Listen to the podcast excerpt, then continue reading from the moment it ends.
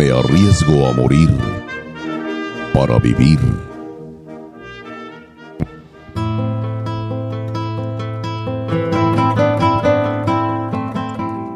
Cabalguemos juntos. Traigo en esta hora mi mano extendida sin dolo o desgarro.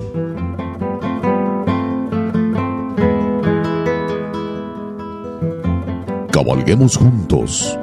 Traigo cicatrices de machete y lanza.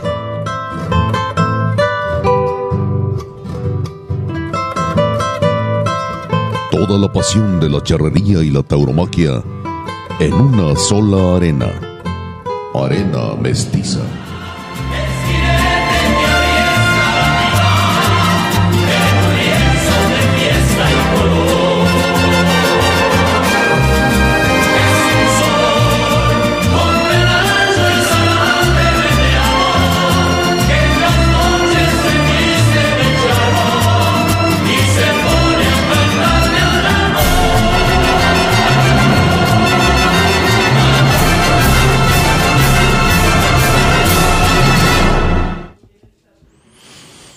Amigos aficionados al arte en el que se funden las baquetas, los ixtles y los metales, por supuesto la charría, el único arte ecuestre mexicano, y amigos aficionados al arte en el que se funden el oro, la seda, la sangre y el sol, por supuesto, la fiesta más hermosa del mundo, la fiesta brava, la fiesta de los toros. Muchísimas gracias que hace favor de seguir este podcast de Arena Mestiza. Aquí le entrego ya el número 22 de esta serie, de este programa, eh, en el que no se preocupa otra cosa más que ser fiel a uno mismo, hacer con mucha pasión las cosas, hablar con mucha pasión de estos dos artes y desde luego hacerlo pasar a usted, que es el más importante en el proyecto, una, una hora o un poquito más de una hora eh, muy agradable, muy, muy amena, que algo le deje, que algo le inquiete, que algo le llame la atención, despertarle a usted esa inquietud y desde luego también compartir con todos ustedes este enorme gusto, esta enorme pasión por la fiesta de los toros y la fiesta de la charría, por este arte que nos identifica en el mundo entero. Pero antes de dar vaciado eh, al contenido de Arena Mestiza número 22, eh, mando el micrófono a la diestra de Lupita Martín del Campo. Estimados aficionados, pues nuevamente les damos la bienvenida a este su podcast Arena Mestiza. Yo les recuerdo que nos siga en nuestras redes sociales a través de Facebook. Estamos como arena.mestiza. En Instagram estamos como arroba arena.mestiza. Y también, bueno, que nos escuche a través de las plataformas Spotify, y Apple Podcast. Yo le, le, pediría también que nos dé me gusta y que le activa la campanita ahí en Spotify para que le notifique cada vez que subimos un episodio, un, un programa nuevo que usted sabe que son los, los sábados, pero bueno, pues no está por demás que active la campanita, por favor. Así es, también nos puede escuchar, amigo aficionado, a través de la página de www.noticierotaurino.com.mx de nuestro hermano eh, Pedro Julio Jiménez López. Ahí también va a encontrar muchísimas cosas en la página del noticiero. Va a encontrar plumas tan importantes como la de don Leonardo Páez. Va a encontrar plumas importantísimas como la de desde España, de Antonio Lorca. Y también va a encontrar lo que este que les está hablando escribe acerca de la fiesta de los toros. Eh, una disculpa de antemano, amigos aficionados, porque de por sí no me gusta mi voz. Pues ahora que estoy afónico ando saliendo de una gripa de aquellas brutales pues menos me gusta aún, pero bueno, le agradezco de antemano que vaya a aguantarme durante esta hora de arena mestiza, eh, esta afónica voz, como le digo, del que le, le, está hablando Sergio Martín del Campo, servidor y amigo. Pero eh, no sé si hubo respuestas de la pregunta anterior, Lupita Martín del Campo. Sí, este, a través de Facebook, eh, nuestro amigo Antonio Ramírez nos contestó la, el cuestionamiento que hacíamos, que que sí, eh, ¿quién fue el propietario de la ganadería San Nicolás Peralta? Así es. Eh, acá hacemos el comentario que esta ganadería sonó mucho por allá de, en tiempos del porfiriato, Sobre aquí todo. en nuestro país principalmente. Y sí, él contestó que de Ignacio de la Torre y Mier, ¿qué te parece? Sí, señor, perfectamente bien contestado. Así es. Antonio, ¿qué? Perdón, fue el que, que hizo favor de comunicarse. Antonio Ramírez. Toño Ramírez. Pues sí, efectivamente, de Ignacio de la Torre y Mier, pero hay mucho que platicar y mucho que comentar eh, acerca de este personaje de Ignacio de la Torre y Mier. Para todos aquellos que no sepan quién fue Ignacio de la Torre y Mier. Vamos a estar compartiendo ahorita Lupito Servidor algunos datos biográficos porque es una historia extensísima. Pues Ignacio de la Torre y Mier fue nada menos que yerno de eh, mi general, don Porfirio Díaz. Eh, fue esposo de Amadita Díaz, la hija que tuvo el, mi general Porfirio Díaz con su primer matrimonio, que por cierto se casó con una sobrina carnala de él. Así es. eh, Ah, bárbaro. Tal cual, Suso. Ah, bárbaro, bueno. Así como luego se acostumbran algunas. Ah, bárbaro, bueno. Me- Pero no eh, eh, eh, entonces Ignacio de la Torre Mier, pues sí, se rozó en su momento con las más altas esferas de la política, de la sociedad, de la cultura y de la economía de la época del porfirismo. Y esto nos da pie a muchísimas cosas más. Al cine, por ejemplo. Eh, hay una película que se hizo, no sé, hace tres o cuatro años, que se filmó, por cierto. Esto me da pie a decirle que, que no deje de escuchar Act 5 y Acción, un podcast dedicado al cine desde luego, eh, con especialistas, con gente que ve y observa y desmenuza profundamente el séptimo arte. Pero bien, esta película del el baile de los- de los 41, pues sí se hace referencia, desde luego, a este personaje de Ignacio de la Torre y Mier, eh, que se supone era joto, gay, maricón, como le guste usted llamar, yo no- Homosexual, no, así lo dejamos, Homosexual, pero realmente homosexual. Es que todos somos homosexuales. Es que realmente si lo, si lo, o sea, si lo ves desde un punto de vista de- estrictamente etimológico, todos somos homosexuales. Somos sexados, somos seres sexados. Homos quiere decir hombre, ¿no? Un género, o- genérico. Creo que lo, creo que lo manejan como si fuera uno. Pero bueno, el punto Uno, es... el punto es que yo no quiero ofender a nadie. Y resulta de que había un club precisamente de, de, de, ah, de personajes de las altas esferas políticas, económicas, como le digo el porfiriato y, y Ignacio de la Torre Mier, pues sí, era miembro de, de este grupo, ¿no? de este club, del 41. Y bueno, la historia se extiende muchísimo, pero eh, aquí el punto es que a mí me pareció abusiva la película. Yo creo que Ignacio de la Torre Mier fue mucho más que eso, más Yo- que más que maricón o homosexual, como, como sea. Aquí en la, en la película se centran mucho en esa parte. Se centra y de, mucho en eso. ¿De dónde viene esa, ese, mm, pues no sé, eh, de aquí de, de México, que el 41 se, rela- se, se relaciona con, con, con personas homosexuales por el hecho de que cuando fueron, eh, cuando hubo esa redada por parte de las autoridades Sí. en la ciudad, eh, eran 42 contando, Así es, contando a Ignacio de la Torre. Torre y Mier. Y le dan el informe, mi Eh, le general. dan el informe a Porfirio Díaz y Porfirio Díaz dice, no, no son 42, Son son, 41, 41. sí, señor, y salvó al pues, yerno, claro. obviamente sal- sacó al yerno de Sacó al yerno, sí, desde luego.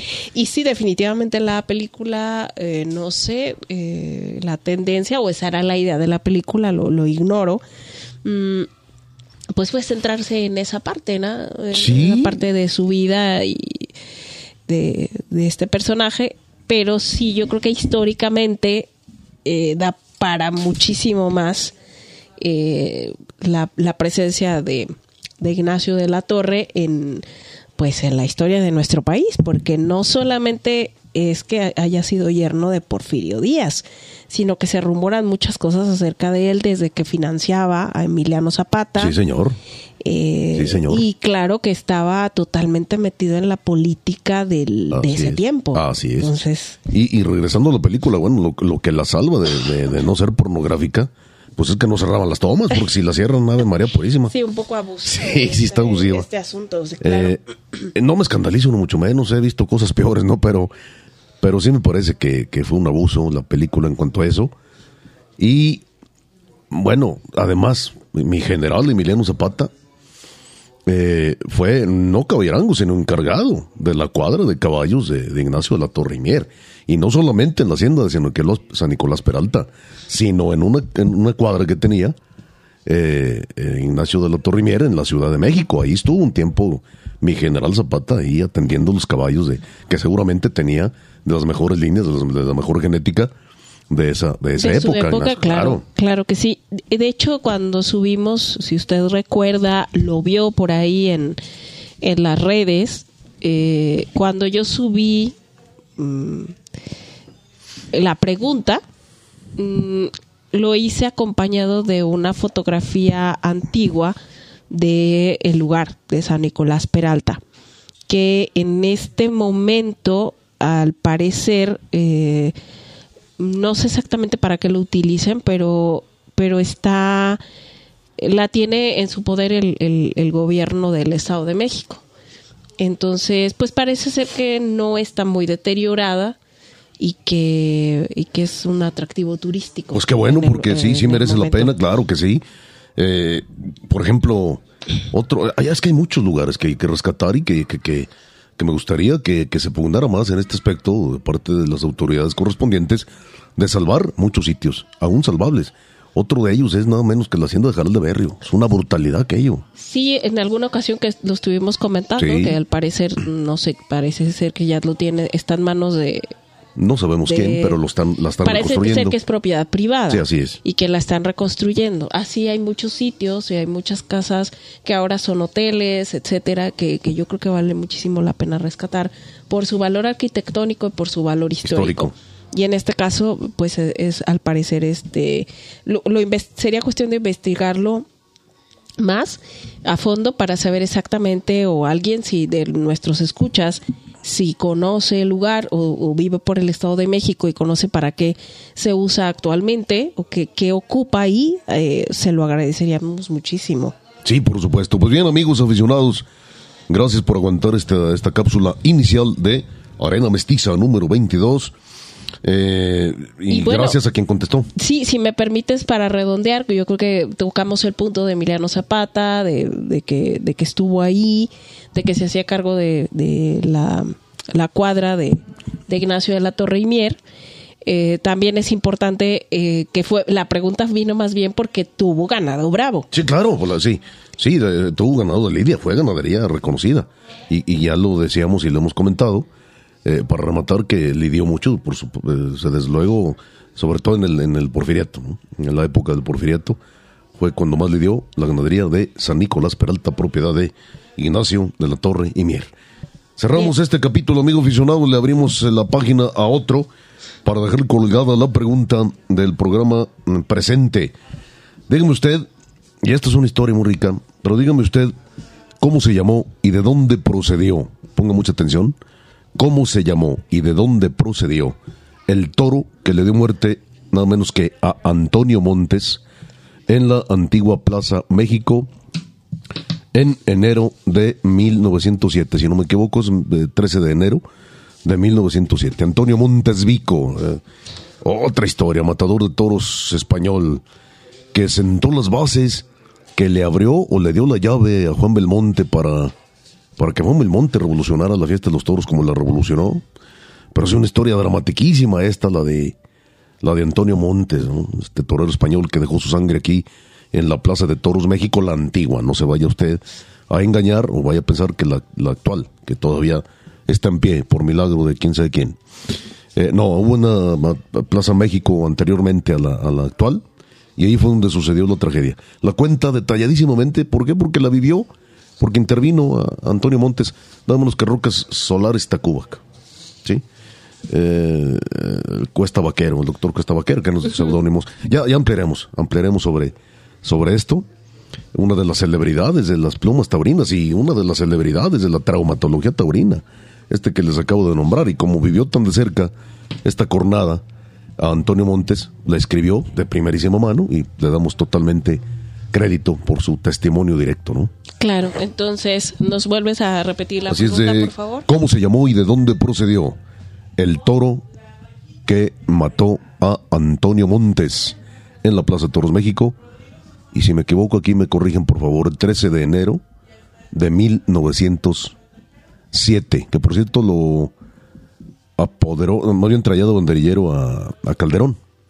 Y después Calderón eh, fue apoderado de, Juan Belmonte justamente. Y uno de los caballos de Juan Belmonte se, le puso Calderón en, honor, a su, en honor a su, a su apoderado. Así es. Bueno.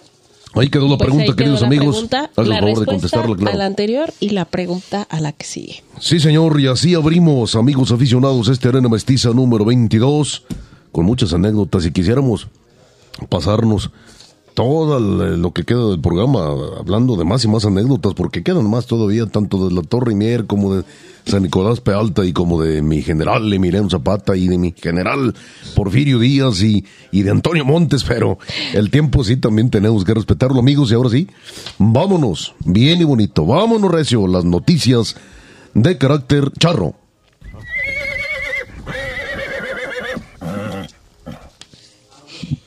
Bien, pues eh, yo creo que ahorita, eh, como le comento, pues sigue la, la actividad de los estatales. Eh, usted puede entrar a Facebook, a la página de la federación, y puede seguir algunos de ellos. Ya cuando tengamos un resultado concluyente y sepamos de a partir de los estatales quién pasa al nacional, pues bueno, ya lo estaremos comentando. Pero aunque estamos a escasamente 12 días de iniciar el nacionalito aquí en la Arena San Marcos, pues justamente durante la semana se dio el sorteo de los equipos y ya lo puede usted consultar. Aquí a continuación, bueno, no, no nos pasaremos eh, el programa eh, diciéndole toda completamente, pero bueno, le destacamos en un inicio eh, que este eh, el nacionalito comenzará el domingo 23 de julio. Sí, el del domingo 23 de julio hasta el miércoles 26 se darán las competencias de la categoría dientes de leche. En el caso de, de, esto, pues cómo están programados. El, es ese día en el que va a iniciar a, las 11 de la mañana empezarán con los charros completos. Habrá dos competencias de charros completos de dientes de leche, el que será el domingo y el martes, en la que estarán participando ocho, ocho niñitos. Este, y luego eh, es, después de las, a, las 11 de la mañana van a hacer estas competencias el domingo y luego a las 2 de la tarde, a las 5 y a las 8 de la noche habrá tres competencias ya de equipos. Entonces, en, en general están programadas cuatro competencias por día, ¿sí? Eh, charros completos y equipos. En cada uno de, de estas charreadas estarán entrando dos escaramuzas de la misma categoría. Entonces, eh, ahora sí como para, para concluir, del domingo 23 de julio al miércoles 26 de julio, la categoría dientes de leche van a ser cuatro charreadas diarias, dos de ellas serán de charros completos. Luego, ese miércoles a las 2 de la tarde van a concluir los dientes de leche y va a empezar los equipos del infantil A, o sea que las charreadas de las 5 de la tarde y de las 8 de la noche ya van a ser de equipos infantil A.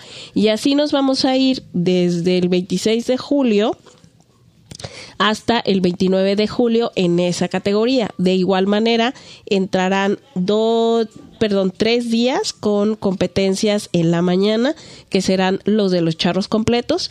Esos serán a las 8 de la mañana y luego de equipos a las 11, a las 2, a las 5 y a las 8. O sea, va a estar muy intenso el programa del Nacionalito, este, porque pues le digo, van a empezar desde las 8 de la mañana y se va a concluir hasta las 8 de la, de la noche. Entonces, van a ser más de 12 horas de actividad charra aquí en la Arena San Marcos.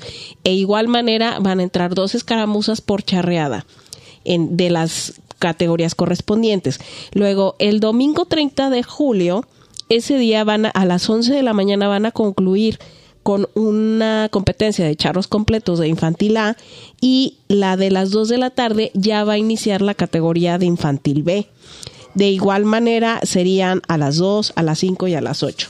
Y desde el domingo 30 de julio hasta el justamente viernes 4 de agosto será también la categoría de infantil B en la que a las 11 de la mañana estarán entrando los charros completos de esa categoría y luego igualmente a las 2, a las 5 y a las 8 de la noche pues van a estar por equipos y va a seguir la misma temática de que en cada charreada estarán entrando dos escaramuzas de la categoría correspondiente. Y luego el sábado 5 de agosto, a partir del sábado 5 de agosto y hasta el 11 de agosto se darán las competencias de eh, la categoría juvenil.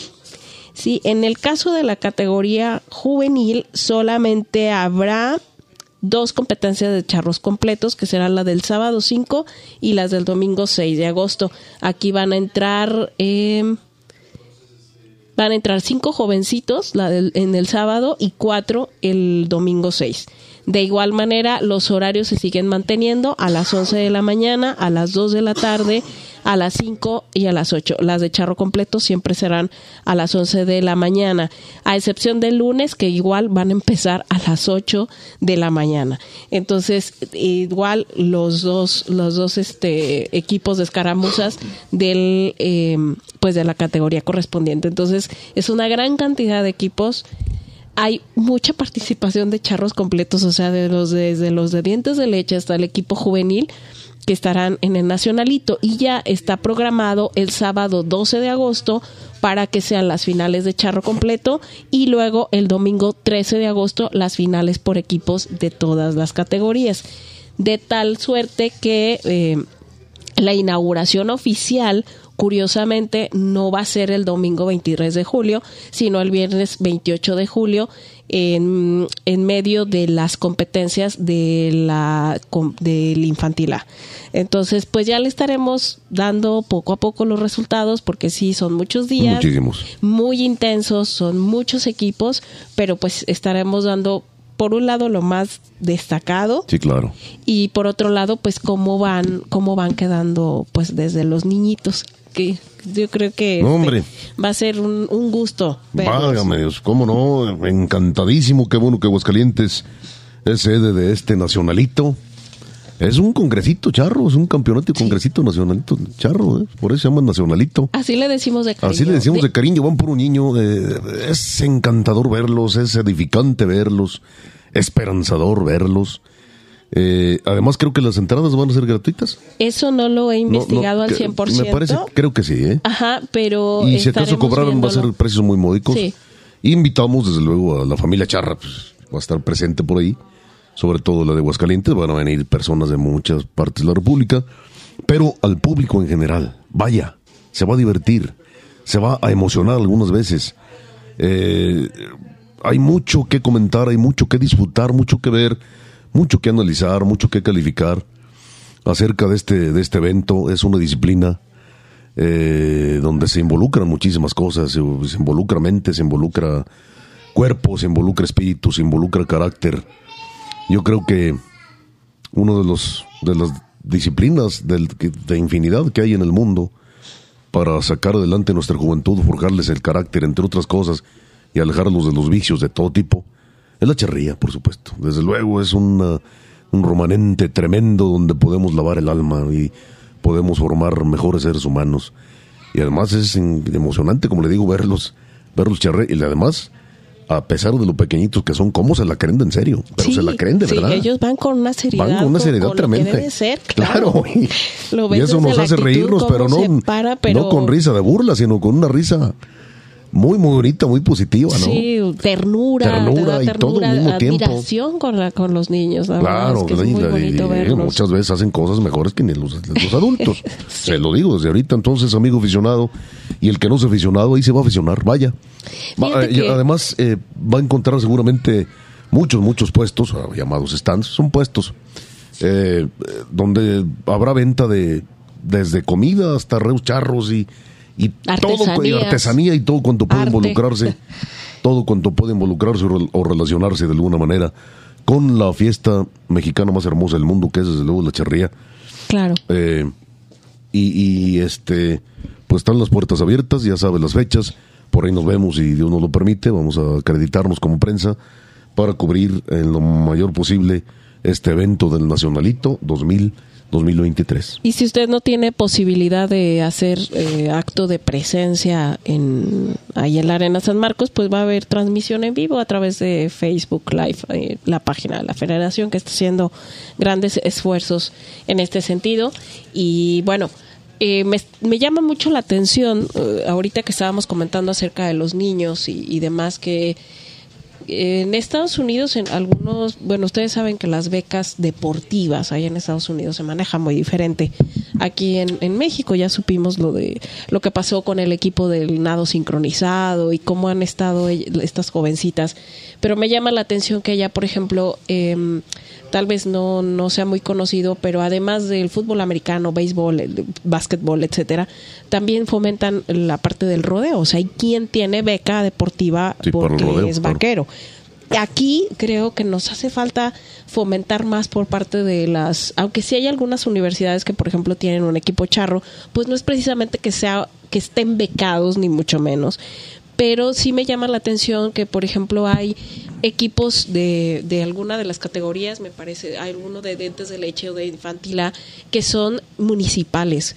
Y eso me llama la atención, así como aquí en Aguascalientes hay una escuela municipal de, de, de toreo, Taurino, sí. taurina, eh, bueno, sería muy bueno empezar a fomentar en algunos municipios eh, y, y en las escuelas que como parte del- de la de la disciplina deportiva, parte de la educación física o como le llamen ahora, pues sea la charrería.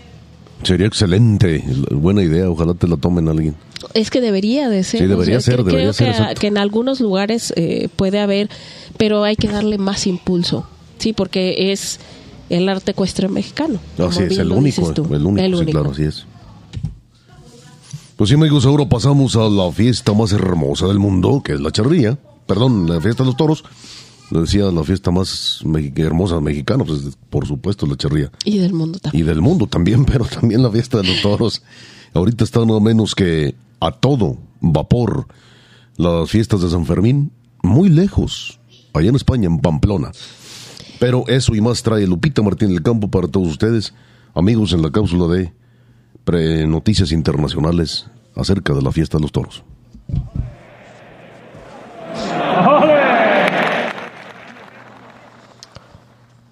Pues los Sanfermines comenzaron el pasado miércoles 5 de julio con una novillada de la ganadería de Pincha, en la cual el único que cortó oreja, por cierto, al sexto fue Cristiano Torres, quien también se llevó dos tremendas volteretas, mientras que Marcos Linares y Cristian Parejo escucharon ovación en uno de sus astados.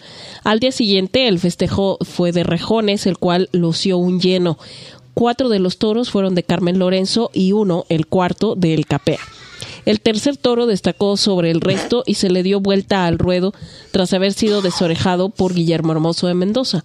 A la postre fue el único que lidió, ya que se decidió, suspender la corrida después de haber corrido cinco toros bajo una lluvia pertinaz. Pablo Hermoso de Mendoza escuchó ovación en su lote, mientras que Roberto Armendáriz cortó una oreja en cada ocasión en las cuales sus cabalgaduras pisaron las arenas pamplónicas. Al día siguiente, viernes, ante una corrida de la Palmosilla que resultaron variados de juego y presencia, siendo un poco más manejables el cuarto, sexto y quinto, Terminaron, por cierto, su recorrido sin dejar heridos por asta, pero sí seis con contusiones. Uno de los corredores tuvo que ser trasladado incluso al hospital. Una vez en la plaza, a pesar de haber escuchado el silencio al final de la lidia de ambos toros, la afición de Pamplona pudo apreciar los argumentos toreros de Leo Valadez, ya que perdió la oreja en su primero por fallas en el estoque. Rafaelillo y Manuel Escribano igualmente escucharon solo el silencio.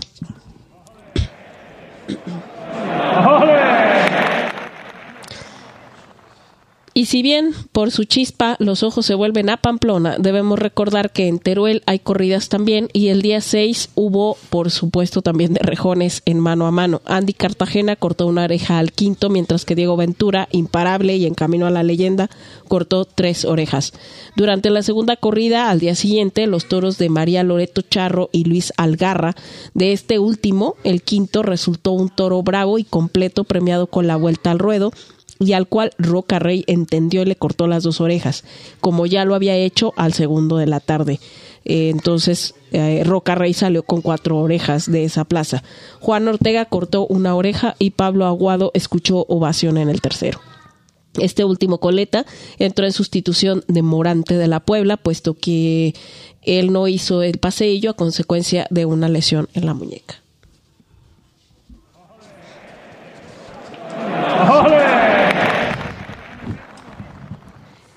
Y bueno, yo le recuerdo, si usted nos está escuchando em, en sábado o si lo hace en domingo, pues el domingo parte plaza en Pamplona, nada menos que Isaac Fonseca. Aquí hay que estar muy pendientes. Sí, desde luego, amigos aficionados, ustedes escucharon el, el, en el Arena Mestiza número 21, el de hace ocho días, la entrevista que logramos con, con Jacobo Hernández, el apoderado de Isaac Fonseca, eh, que va imparable, que lleva un ritmo tremendo, que ojalá lo respeten los toros, que, que sale a tragarse los toros, que es todo decisión, que es todo carácter y que, que tienen su objetivo el pisar la cumbre del toreo lo más pronto posible. Y vamos a ver qué sucede con Isaac Fonseca en Pamplona, que también es una de las, yo creo que la feria más popular. Sí, sí, por aquel morbo que, claro, por el morbo que causan los, los, encierros. y rápidamente les decimos qué son los encierros. Sueltan los toros, creo que recorren, no sé si 800 metros o un kilómetro. Sí, en ciertas lo recorren en dos minutos, en dos minutos y medio, sí, claro. Una cosa eh, más o menos. Siempre miden la cantidad. Eh, en el caso de, por ejemplo, del de Leo Valadez, lo hicieron en dos, dos minutos 32 segundos el recorrido. Así es. Eh, y, y ahí participa todo el mundo corredores profesionales y no profesionales. Y cada año hay lesiones, eh, lesionados y a granel y a muertos, por supuesto, ha habido en la historia de los San Fermín. Se festeja al Santo Fermín, a San Fermín. Eh, personalmente yo no he tenido la suerte de estar en Pamplona, no conozco, espero que, que pronto se dé la oportunidad de, de, ir para allá y conocer cómo es la fiesta y la feria en Pamplona, pero claro. Eh, pues es una fiesta grande. tremenda, no, tremenda. Corre el vino a raudales. Pero como agua de manantial. Y la gente está muy metida en la fiesta y se ve una multitud tremenda. Así es, y, y otra de las características es que echan el toro. Muy serio, por cierto. Pues, y, en especial la de corrido de cebada gago. justamente es, un corrido. es un corridón de toros el de cebada gago y pues bueno, vamos a estar muy atentos qué es lo que sucede. Pues Fonseca, yo eh, como lo, lo, comentó Jacobo, pues bueno, están esperando o, decidieron eh, darle el respiro para que se recupere pues de la lesión ahora. Sí, claro, de, lo de la, cuando la Copa, Chanel, la final de la Copa Chanel. Eh, para que esté al mil por ciento en esta corrida. Sí, claro, claro. Pues qué bien por Leo Valadez, es una afición muy complicada porque están cantando y tomando toda la corrida. De hecho, si no me equivoco, fue Luis Miguel Dominguín el que dijo que no volvía a, torear para borrachos, algo así. Palabras más, palabras menos. Acuérdese de Luis Miguel Dominguín, el papá de Miguel Bosé, claro. Que fue rival de Manolete. Bueno, en fin, es otra historia.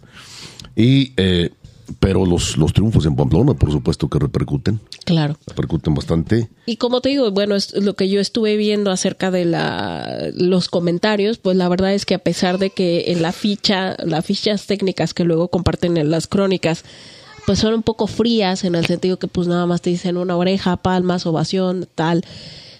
Aparentemente pues fue silenciado, pero cuando tú lees las crónicas y los comentarios, la verdad es que tratan muy bien a Leo Valadez.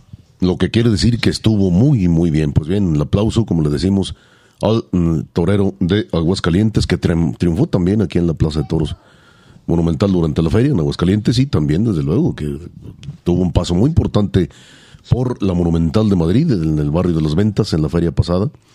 Esa sí la vimos completa por vía televisión y sí que... Tiene todos los argumentos. Todos, todos los argumentos, mi querido Leo. Y seguimos al pendiente de ello. Y vamos, eh, dice ahí que va para la leyenda Diego Ventura. Y sí, efectivamente, yo creo que estoy de acuerdo. creo que nadie lo había apuntado de tal manera. Y sí, pues va para la leyenda ya, Diego Ventura. El rejoneador este eh, arrollador, un rejoneador espectacular y un rejoneador que también torea clásicamente y un jinete formidable, un jinete fuera de serie, el que en toda la historia de las ventas ya tiene la máxima marca de salidas a hombros como caballista. Y como de a pie y, como, de, todo. y como de todo. Claro, eh, sí, el de los de a pie, bueno, claro, estamos hablando de rubros diferentes, toreo caballo, toreo a pie el toreo de pie, pues lo tiene nada más que el, Santiago Martín el tiene uno de mis toreros predilectos. ¿no? Nadie lo ha superado. Nadie lo ha superado. Y eh, de a caballo ya no se diga. A caballo es Diego Ventura, con creo que 18 puertas grandes. 18, puertas grandes. Lo estuvimos comentando aquí. Pues es alguna barbaridad. Entonces, pues sí, un hombre. Sí, es, a lo que me refiero. O sea, Diego Ventura ya superó incluso a los incluso a los de a pie, sí. Sí, o sea, ya superó. Que se podría antojar, que se podría antojar que es más complicado el abrir las puertas grandes como rejoneador. Probablemente porque eh, ¿qué tantas corridas se dan de rejones en Madrid? Se dan dos, dos corridas a la fe. Sí, o sea, Al año se darán tres corridas. Si nos fuéramos muy estrictamente por estadística y probabilidad, pues realmente lo que hace, lo que ha hecho es una hazaña, porque ha Sí, salido definitivo. pues cada tarde Así es. Sí, por sí, la sí. puerta grande, Claro cosa que que, sí. eh, no es nada fácil. Ah, nada. Y, y bueno, eh, cuando vimos a Pablo Hermoso de Mendoza por primera vez y que vino aquí a hacer campaña y bueno, ya después agarró sus vicios terribles y tremendos que siempre los hemos señalado, tanto en la pluma como en el micrófono. Eh, pero, pero al margen de esto, pues sí, eh, un rejoneador espectacular que hizo cosas que ningún otro había hecho. Eh, yo creo que siguió la escuela o siguió la línea o una ruta que marcó Joe Moura, Joe Moura padre. Eh, este rejoneador también formidable de portugués, ¿no? Gitano. Eh, pero, pero hermoso, Hermoso Mendoza la llevó a la- una potencia tremenda. Y, y se nos antojaba casi imposible que, que fuera a superar a alguien las hazañas de Hermoso Mendoza. Pues resulta que ya la superó, nada menos que Diego Ventura. Sí, pues podríamos decir, no sé, eh, a lo mejor es muy adelantado y yo no soy quien para, para, para comentarlo, habrá quien dirá que como me atrevo, pero yo creo que Pablo Hermoso de Mendoza marcó un antes y un después en el Sí, rejoneo. definitivo. Fue el- el compendio de, de, de lo que se hacía y lo revolucionó y luego llega Diego Ventura y, y lo catapulta. Sí, O sea, no, no, yo creo que yo creo que son dos grandes pilares independientemente de, de lo que hemos anotado de los vicios de Sobre todo todo eso aquí en que, México, que- sobre todo México. que como caballistas y rejoneadores sí claro aquí en México mm, más bien es cuestión de administración y de llevar las cosas, pero como caballistas y rejoneadores, No, yo creo que son los dos grandes pilares del pues del rejoneo moderno. Sí, señor. Yo en algún momento me atreví a bautizar a Hermoso Mendoza como el Juan Belmonte, ¿no? Del rejoneo. Sí, Por esta similitud que había habido o, hay de Juan Belmonte, pues partió en dos el toreo, el- el- la historia del toreo de a pie. Yo creo que Hermoso Mendoza la partió en, en a caballo. ¿eh? Sí. Y, y- y bueno, pues muy, muy atrás, sin dejar de reconocer, por supuesto, a tanto rejoneador que ha habido, eh, sobre todo español, eh, los cuatro jinetes del apocalipsis, por ejemplo, aunque alguna vez alguien me, me, me, me reñía que eran de la, de la apoteosis, no, no, no, se les llamó los cuatro jinetes del apocalipsis. sí, por la cuestión bíblica. Así es. Sí. No de la apoteosis, no, del apocalipsis. Eh, eh, nada menos que Ángel y Rafael Peralta, Samuel Lupi y Manuel Vidrié, ¿no? Estos fueron los, los, los, cuatro jinetes del apocalipsis que fueron figuras del rejoneo, eh, aproximadamente en las eh, décadas de los 60 y parte de los 70. ¿no? Rafael Peralta, por cierto, se llevó un caballo mexicano que le regaló Antonio Aguilar. Sí. Sí, ¿te acuerdas de las de oro? De ¿no? Que las se lo, mató, se lo mató un caballo, un toro de Pablo Romero De- sí, así. que se llamó Colillero en la Plaza de Toros de... de- ay, Dios mío. Eh, mm, ay, la plaza, ¿dónde fue? En la Plaza de Toros de... Creo que de Linares. Se las debemos. Se la Vamos a debemos, se la debemos, sí, pero el toro sí llamó Colillero de Pablo Ro- de Alicante. Fue en la Plaza de Toros de Alicante donde, donde Colillero de Pablo Romero, pues le, le mató el caballo las de oros a, a- a Ángel Peralta, ¿no? Uno de los cuatro jinetes del apocalipsis. Mandemos un saludo, Lupita Martín del Campo, hasta la Ciudad de México, donde se encuentra eh, don Leonardo Páez, que lamentablemente este programa no va a poder hacer el enlace porque se encuentra algo delicado de salud, también de las vías respiratorias. Sí, ahora en Arena Mestiza andamos un poco enfermos de, de las vías respiratorias, son las preocupaciones y el clima seguramente.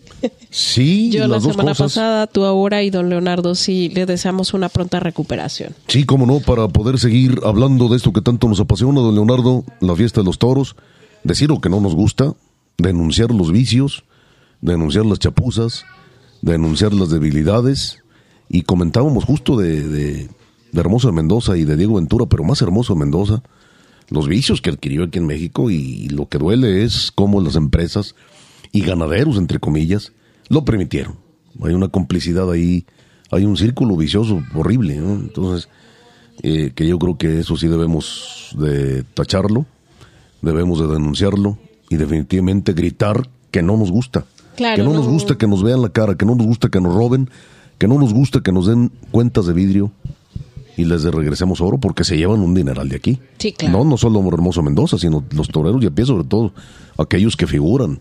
El Juli y el sinvergüenza de Enrique Ponce y el y también el sinvergüenza de, de- del Juli y sinvergüenzas otros más Sí. porque se vienen a burlar de la fiesta mexicana y Arena Mestiza está en contra absolutamente de esos abusos, de esas ventajas, de esas chapuzas, de ese denigrar la fiesta de los toros, que es tan digna en historia, que es tan digna en cultura, que es tan digna en aportación la mexicana a la, al, toreo mundial, porque el temple, si el temple se conoce, eh, yo creo que salió de la escuela mexicana del toreo. Habrá quien dice y discute todavía que no hay escuela mexicana del toreo. que, me diga por qué no y que me diga cómo no y, cuáles puntos son en los que fallamos los que decimos la escuela mexicana del toreo. ¿Y a qué nos referimos con la escuela mexicana del toreo? Le voy a poner ejemplos, amigo aficionado.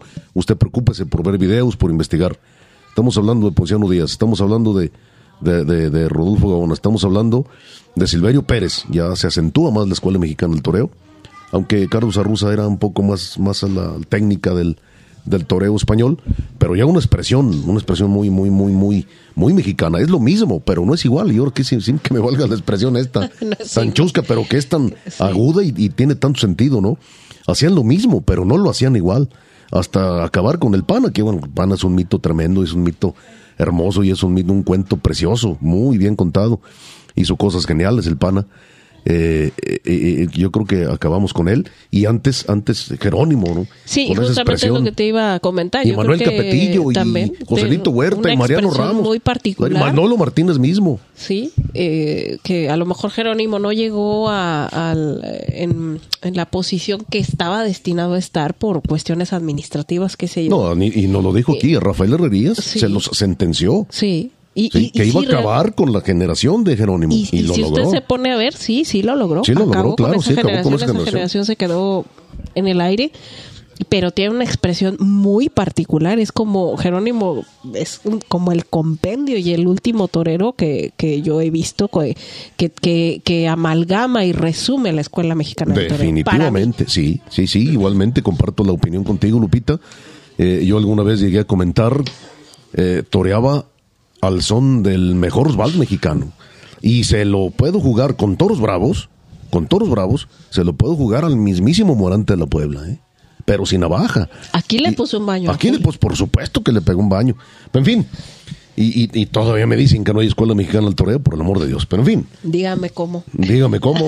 argumentenos. Sí, señor. Bien. Pues hombre, mucho que hablar, mucho que comentar todavía. Eh, no se olvide, este escuchar Cinco y Acción, si no le gusta el cine, ahí le va a gustar. Escúchelo y verá usted, le va a encontrar interés. Cinco y Acción con Rodrigo Guerrero y sus compañeros. Eh, eh, acuérdese que el podcast de, de este Arena Mestiza, usted lo puede subir cada sábado alrededor del mediodía. Habrá un capítulo nuevo. Eh, también eh, noticierotaurino.com.mx, ahí puede escuchar también eh, Arena Mestiza en la página de Pedro Juan Jiménez López y como ya le decía anteriormente, leer plumas tan importantes como la de don Leonardo Páez, como la de Antonio Lorca y algunas otras noticias taurinas en noticierotaurino.com.mx. ¿Quiere leer buenos libros gratuitamente? Lo puede hacer en www.fcth.mx.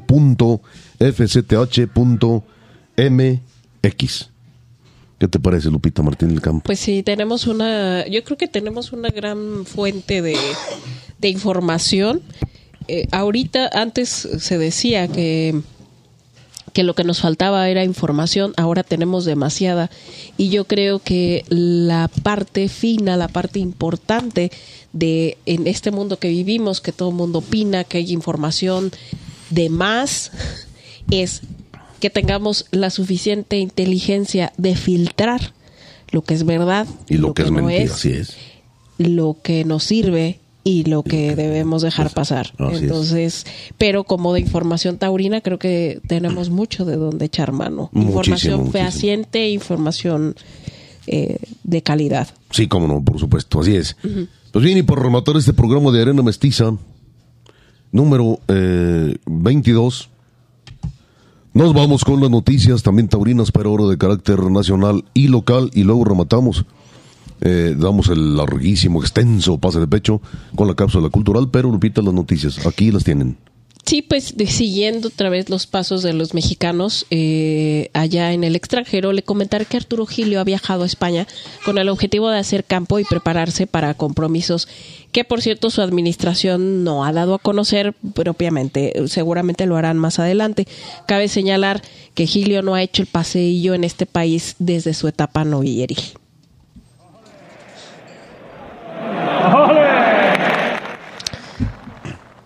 Habrá actividad cultural en Huamantla durante esta semana, presentado en el programa eh, organizado por el Ayuntamiento y la Coordinación de Cultura Taurina, que por cierto encabeza Angelino de Arriaga. Los eventos tendrán lugar en el Museo Taurino de Guamantla y darán inicio a, a las 16, perdón, a las 18.30 horas y serán gratuitos. Los primeros días habrá exposiciones. El día 4, la exposición Arte, Sentimiento y Pasión por la Fiesta Brava, que constará de piezas de, de artesanos taurinos precisamente de Guamantla. Luego, el miércoles 9, bueno, le estoy hablando de agosto, la exposición fotográfica El Señor de los Tres Tercios por Ángel Zainos. El jueves 10, exposición de taxidermia taurina, se llamará Preservando la Historia. Esta es por Guillermo Rojas Márquez. El viernes 11 ya habrá una conferencia la importancia de la mujer en el Campo Bravo, en la cual estarán participando las ganaderas Paulina Gordoa de Espíritu Santo, Liliana López Zamora de Coyotepec y Verónica González de Coaxamalucan. Luego, el domingo 13, la presentación del libro Legado de la Fiesta en Yucatán por Eduardo Puerto. El lunes 14 habrá un concierto de flamenco, eh, Manto de Cielo Andaluz, con el grupo flamenco Consolera. Esa será a la una y ya cambia el horario. Eh, Va a haber un homenaje a la legendaria ganadería de Coaxamalucan por Juan Antonio Hernández a las 13 horas, perdón, a las 15 horas, el pregón taurino por el periodista Luis Niño de Rivera a las 17 horas y luego el jueves 17 habrá otra presentación de un libro que se titula Cuando la muerte embiste del cirujano José Antonio Zamora Lomelí. El jueves 24 habrá una pasarela taurina Sombra y Sol de la diseñadora Nayeli Meléndez Meléndez y finalmente el concierto Huamantla Flamenca por los grupos A Compás, Velo Flamenco y La Soleá de Granada. Este será a las 19 horas.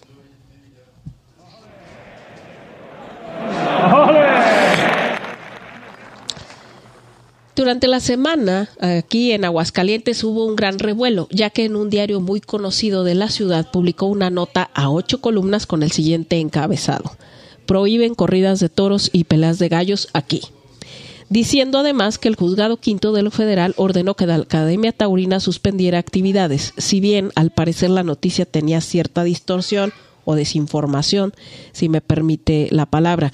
Al parecer lo que sucedió es que una persona física promueve un amparo a los jueces para que suspendan supuestas novilladas que celebran en la Academia Taurina. Hasta el momento lo que se sabe es que se negó dicha suspensión y se fijó una audiencia para el día 7 de julio. Estaremos pendientes de lo que pasa con esto, pero sí hubo un, un gran, un gran revuelo.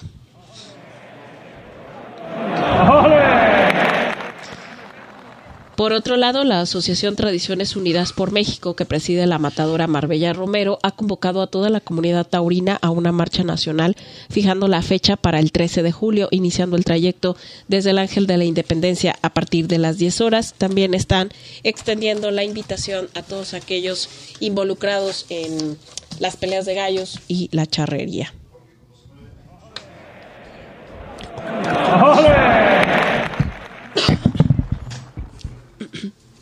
Bien resumido, como siempre, Lupita Martín del Campo, el paquete de noticias nacionales y locales. Qué interesante lo de lo de Guamantla, ¿no?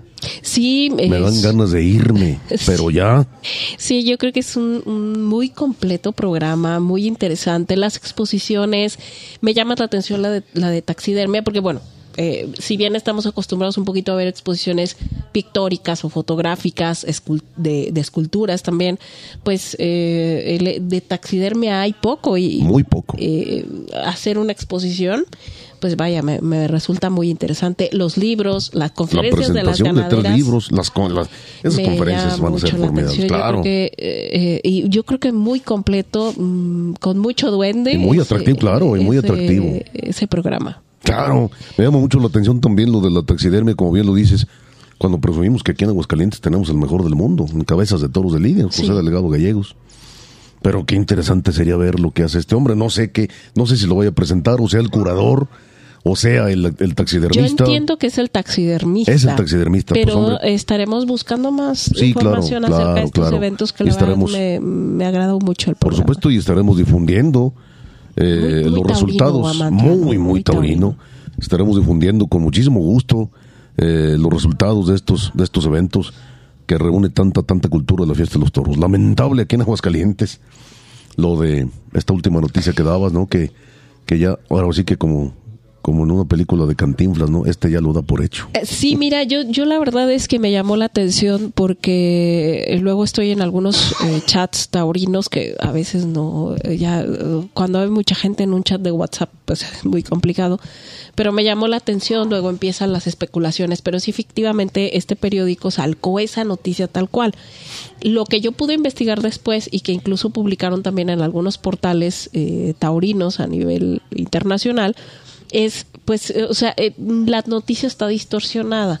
Y a lo que yo comprendí de toda la información que, que recabé, pues sí, hubo una persona que promovió este amparo pidiendo que se suspendieran las actividades de la Academia Taurina y la que por, por novilladas, o sea, festejos, no, al parecer no es que esté eh, que este amparo esté eh, o que abarque el tema de, por ejemplo, de la feria o de, o de, todos los festejos aquí en Aguascalientes, sino que sobre lo de la Academia Taurina.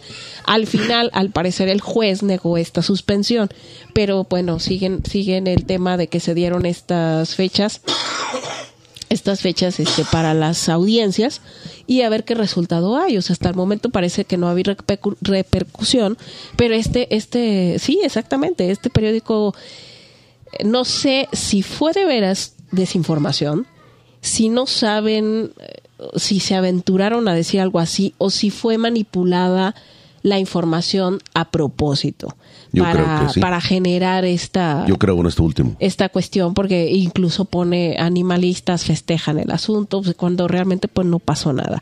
De pero aquí viene una cuestión y em, que es muy preocupante para mí eh, que bueno al final de cuentas tengan o no razón argumentos o no debe haber alguna cuestión aquí en las leyes mexicanas que está permitiendo estas coyunturas y que los animalistas o la gente que asesora a los animalistas se, vale de ellas. se está valiendo de ellas porque tiene esas ese argumento legal. ese argumento legal, creo que argumentan algo así como, em, no, no le quiero decir el término porque además no soy abogado y voy a decir una tontería, cuestión de em, ecología, o sea, están, están agarrándose por ese lado. Ellos lo están haciendo. La afición se preocupa, pero pero no, se ocupa. No sabemos qué hacer o cómo hacerlo. Y quien podría hacerlo, en este caso, eh, las empresas. Sí, En el caso de la Academia Taurina, bueno, pues es del municipio, pues debe defenderse de alguna manera, ¿no? Pero, por supuesto. Eso es lo preocupante, que ellos sí están haciendo algo, los aficionados aparentemente no podemos hacer legalmente, o no sé quién pueda en este caso responder, y quien debe de hacerlo, pues a lo mejor no lo está haciendo como debe de ser, porque ya pues ya suspendieron Tijuana, o sea, ya, ya, ya llevamos varias, varias, este, eh, lugares en los que ha ganado este tipo de amparos, porque eso es lo mismo. Sí, lo están haciendo en muchas partes de la República y los responsables de contestar esas demandas, pues yo creo que no lo están haciendo de manera efectiva, porque si no ya hubiera pasado algo y resulta que por amparos de este tipo se dan suspensiones luego indefinidas. Claro. Entonces, ya qué más podemos esperar si es lo que está pasando en la, en la Plaza México que no tendrá argumentos la empresa de la Plaza México para contrarrestar esto o no quiere. Entonces, eso es lo preocupante, creo yo. Y ya están aquí en Aguascalientes. Sí, sí, claro. Yo, y, también preocupa de que el monopolio empresarial sigue en el narcisismo, sigue aplaudiéndose a sí mismo y creyendo que va muy bien la fiesta brava mexicana vamos pues, mal. Sí, para acabar Con los mismos, sí, para acabar sí se va bien, exactamente, lo has dicho perfecto.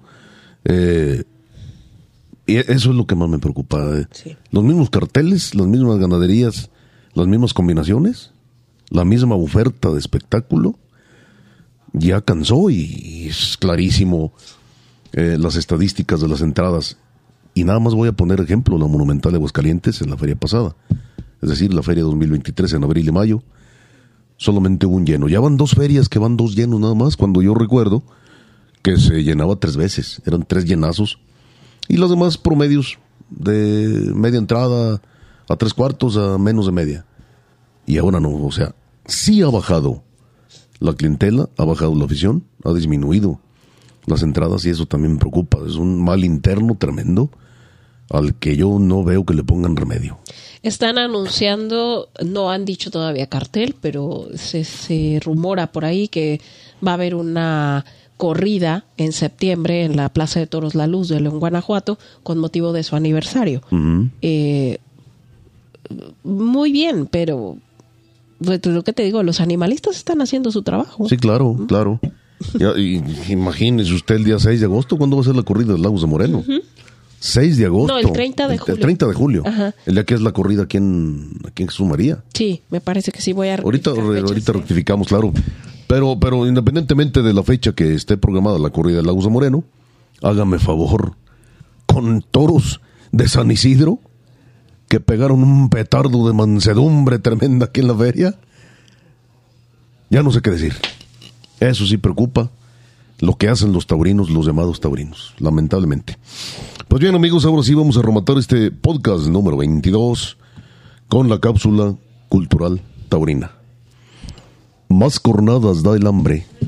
Es una frase atribuida a un matador de toros español, Manuel García y Cuesta, mejor conocido, identificado con el remoquete del espartero. Pero Luis Espota, uno de los escritores más importantes, o por lo menos más populares, mexicanos de la década de 70, sobre todo 80 fue cuando más, cuando más se popularizó, tomó la frase para hacer una de las novelas más populares precisamente de del tema taurino. Tenemos en nuestras manos, amigos aficionados, dos ejemplares, uno de la cuarta edición y uno de la última edición, creo que después de la de 1995, de editorial Grijalvo, no se ha ya editado más esta novela de Más Cornadas da el hombre de Luis Espota. Lupita. Sí, pues como bien lo dices, tenemos dos ejemplares, uno de ellos de la cuarta edición. Esta, mm, esta novela ganó el premio de la ciudad, ciudad, de México en 1950, que fue el año en el que se publicó. Eh, y, la, la editorial eh, fue por Rúa. Y luego el otro ejemplar, que bien dices, de la editorial Grijalvo. Eh, yo creo que hay mucho que hablar acerca de esta novela que, que retrata la vida de dos de maletillas, dos, torerillos, aventureros y vagos como ellos solos. Luis Ortega y Pancho Camioneto, así es. Que, pues, pues, sí, platica de sus andanzas, de sus travesuras, de... Sus aventuras. Sus aventuras, de todo, en, de sus pasos por las ferias, carnavales, buscando una oportunidad principalmente para Luis Ortega. Pancho de Camioneta era su acompañante que tenía una lesión en una pierna y cojeaba. Sí y que en esas andanzas, bueno, se encuentran con otro personaje que se les une, que en un inicio pensaban que era otro maletilla y resulta que pues que era, era mujer, sí señor, disfrazada. Exactamente, y y bueno, se, eh, de eso se trata, retrata mucho la psicología de estos personajes, el ambiente, ah, relata sus andanzas en el café cantonés. Así es. Alguno que otro empresario por ahí eh, eh, que pues bueno, seguramente se, y de hecho sí se inspiró en personajes de la vida real. Sí, claro, ese es uno de los... Es una amalgama, yo creo que es uno de los atractivos. Sí, claro, claro. Eh, yo la he leído dos veces, la primera vez hace años, yo tendría 16, 17 años, y, y, por cierto escandalicé a mi familia, ¿no? Luis Espota, ¿cómo voy a leer a Luis Espota? ¿No? Que era tan, es tan crudo, fue tan crudo. Es cruda, la novela es cruda, la novela es muy cruda. Y, y, sin embargo la leí. Bueno, como le digo, causé un escándalo ahí en mi familia. Pero de cualquier manera ya la había leído. Y la volvería a leer con mucho gusto. Eh, todavía no definimos o no sabemos los taurinos o los que, nos, los que se han dedicado a, a la literatura taurina, eh, definir eh, en definitiva quiénes fueron los personajes hay controversias, hay opiniones eh, que dicen una cosa y hay opiniones que dicen otra. ¿Quién era Luis Ortega? ¿En quién se inspiró Luis Ortega? Perdón, Luis Espota para el personaje de Luis Ortega. Eh, de Pancho Camioneta, ¿en quién se inspiró? En Pancho, Pancho Camioneto para, para su personaje, Luis Espota. Eh, algunos dicen que que nada menos que el ciego Muñoz, Jesús el ciego Muñoz. Sí. Es uno de los personajes más. Ahí no sé si sea Luis Ortega o sea Pancho Camioneto. Se supone que Pancho Camioneto eh, auténticamente se le, se le llamaba así, así en, la vida real. Existió realmente Pancho Camioneto con ese nombre. Creo, creo, creo que deambulaba por ahí en, en el mercado La Merced de la Ciudad de México. Entonces Luis Ortega sería el ciego Muñoz, que conocemos a su hija, Bernarda, pues te recuerdas que vino a presentar el libro de aquí en la feria pasada, de, un ciego visionario, ¿no? Eh, que es otro caso, ciego Muñoz es otro caso tremendo para, para, para mucho hablar de la fiesta de los toros. Algunos otros dicen que, que se inspiró en un maletillo, en un torerillo, un novillerillo, que era de, de Chihuahua, de la ciudad de Chihuahua, y creo que incluso está en, en no, no, recuerdo qué ciudad de, Chihuahua, del estado de Chihuahua, está el monumento a, a, Luis Ortega. Vaya, le digo, no acabamos de definirnos eh, o no acabamos de, saber a ciencia cierta. Si alguien lo supiera, le agradeceríamos muchísimo que nos lo hiciera saber a través de la página de Facebook, aquí Arena Mestiza. Pero sí eh, hace alusión a, personajes que perfectamente bien sabemos, por ejemplo, a, hace alusión a, nada menos que a, Don Difi, ¿no? A Don Dificultades. Eh, José Jiménez Latapí, o el, viejo ogro de la calle del Pino, que fue un personaje realísimo, totalmente real. Eh, de hecho, hay una peña, o había una peña en la Ciudad de México que se llamaba Don Dificultades, un hombre pintoresquísimo con un puro en la boca a todas horas, un enorme puro encendido, un sombrero de alancha, una mascada al cuello, que tenía un terrible y tremendo poder, tanto en la, en la prensa taurina como en las empresas, sobre todo de la, de la Ciudad de México, este, con dificultades, y parece que hacen alusión a él ahí. Parece que Luis Espota hace alusión a él en, Más Cornadas del Hambre, que fue apoderado nada menos que de José Laurentino López Rodríguez, Joselillo, aquel joven arrogante y carismático que murió en las astas de ovaciones de Santín, en la Plaza Toros México, eh, y hacen alusión, como le digo, a, a Don Dificultades.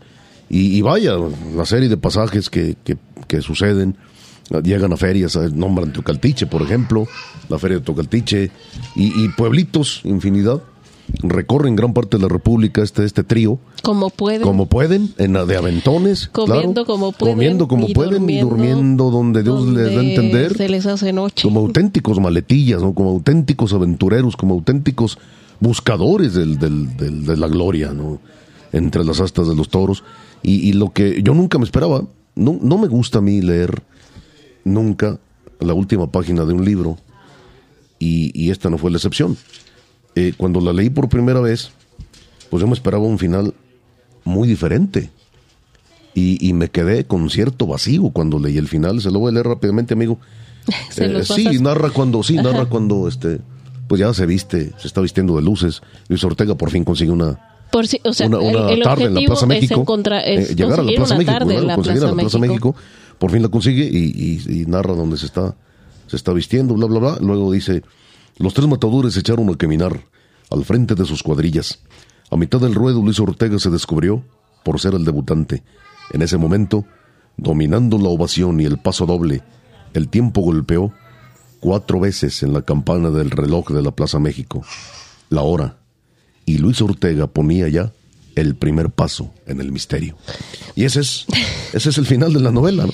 Sí, pues eh, de momento puedes sentir que como que te queda de ver, como que dices, ¿y qué pasó? Pero es muy el estilo de Luis Espota y además, pues te lo deja todo a la imaginación. Todo, completamente.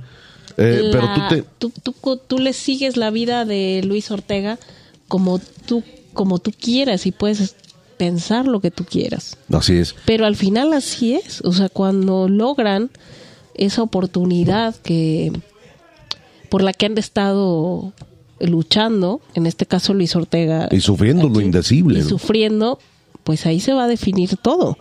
Sí, de ahí va a partir qué es lo que va a pasar contigo de ahí en adelante. Así, les debe pasar a todos. Claro. Y, y bueno, eh, Luis Espota, ese amigo que escribió muchas novelas, no solamente de, tema taurino creo que fue la única, ¿no? Más Cornadas del Hambre. Escribió también otra que recuerdo mucho, eh, Murieron a mitad del río, que narra las, las peripecias y las aventuras de nuestros, lamentablemente, nuestros inmigrantes mexicanos que buscan el sueño en Estados Unidos.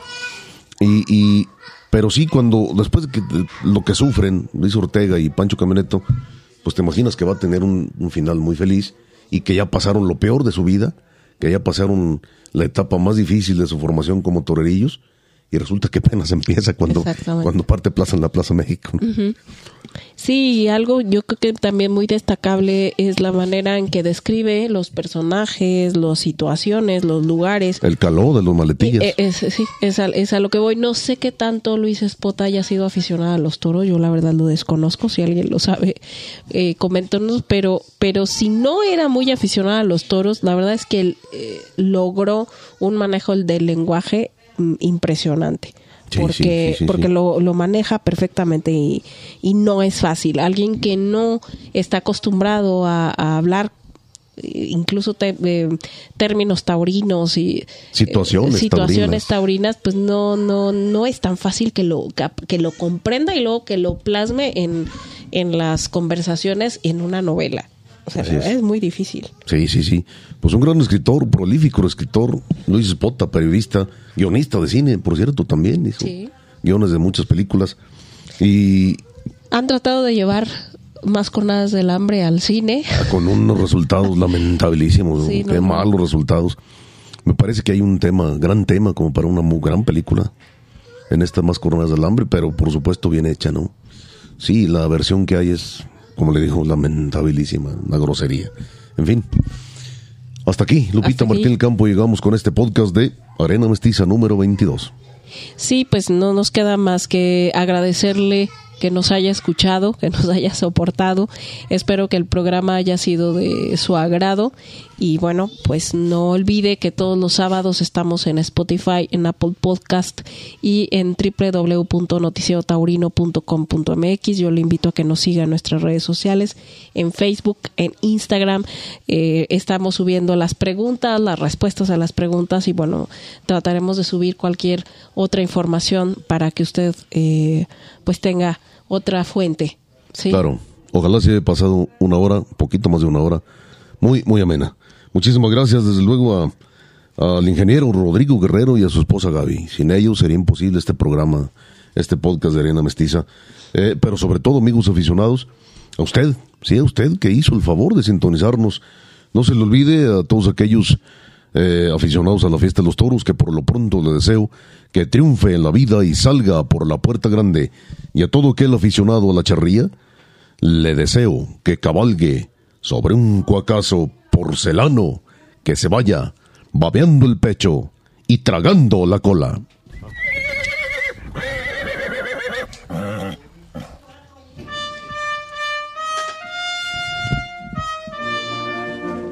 Me arriesgo a morir para vivir.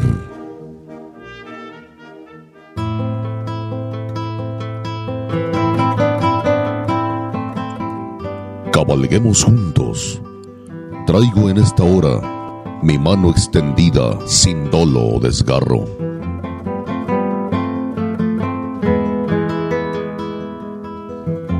Cabalguemos juntos. Traigo cicatrices de machete y lanza.